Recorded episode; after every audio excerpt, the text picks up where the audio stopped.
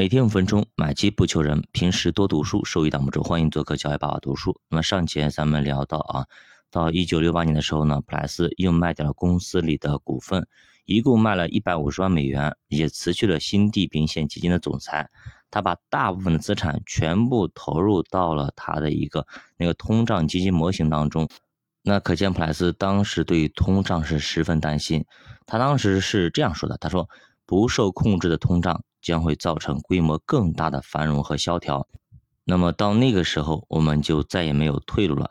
实际上呢，到一九六五年和一九六九年，美国的 CPI 已经达到了六点二了啊，已经显露出了高通胀的苗头。当然了，还不及现在，现在是百分之九点一啊。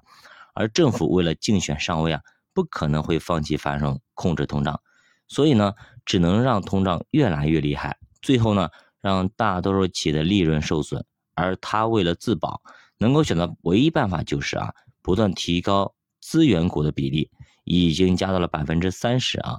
这些属于周期股，并不是成长股，所以其实这相当于啊，普莱斯已经为了当前的形势做出了针对性的调整，不惜放弃自己的成长股原则，那么把。大部分的仓位呢压在了成长股上，这个时候对于成长股的要求也非常的苛刻啊，他要求他们在通胀环境下投资回报率必须要高于 CPI，甚至要时刻准备着 CPI 会超过百分之十。最后果然如普莱斯所料，通胀之下烟用完了，那么市场上那些成长企业基本上全部被干趴下了啊，表现非常的差，反而是资源股、周期股。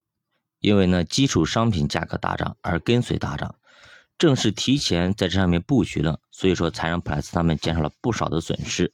到了一九七年呢，普莱斯正式呢从公司退休。哎，他退休的那一天，道琼斯指数达到了九百四十二点，随后不规则的上涨啊，七三年达到了一零五二点，令所有投资者都非常兴奋啊，大家都等着继续创造大牛市的神话。但是在接下来的十年时间里，指数没有再涨，而且绝大部分时间都在七百点以下。七十年代创造了二战以来最糟糕的市场表现。那普莱斯这个点退休确实非常的厉害，而且这个时候他基本上是一处功成名就啊，也算是华丽的离开啊，从此呢消失在金融的舞台上。按照他之前那么为新纪元基金做的投资策略，以及将一半资产用于债券的比例。普莱斯先生的个人财富在七十年的大熊市当中，应该并没有缩水多少。那么七十年的美国出现了严重的赤字，啥意思呢？就是说进口的更多，出口的更少。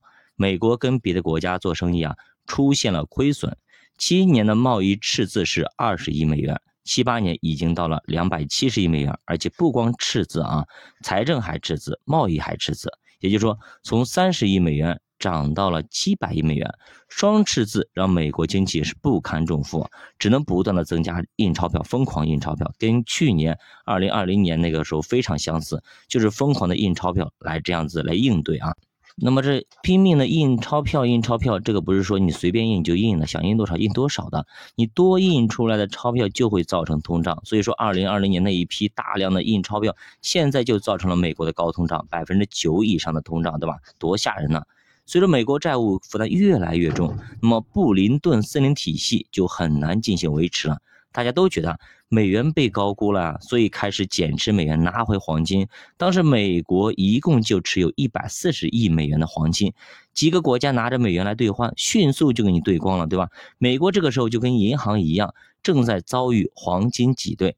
显然，财政部手上是没有足够的黄金来应用支付的，那怎么办呢？只能耍赖皮卖，只能够耍流氓。所以说，一九七一年八月，尼克松做了一个非常流氓的规定：美国暂停，那暂停啥呢？暂停用美元兑黄金，我不给你兑了，你拿美元来兑，我不给兑了啊！普莱斯当天晚上打电话给乔治罗奇，说尼克松这个决定相当于宣告美国破产了。但是第二天，美国股市却出现了大涨，原因就是啊。相比于不断贬值的美元，大家更愿意去持有盈利公司的股票，起码它是个硬通货。我拿着这些美元，我干嘛当擦屁股纸吗？我这个人最起码我们买资产呀，我买楼买公司啊，对吧？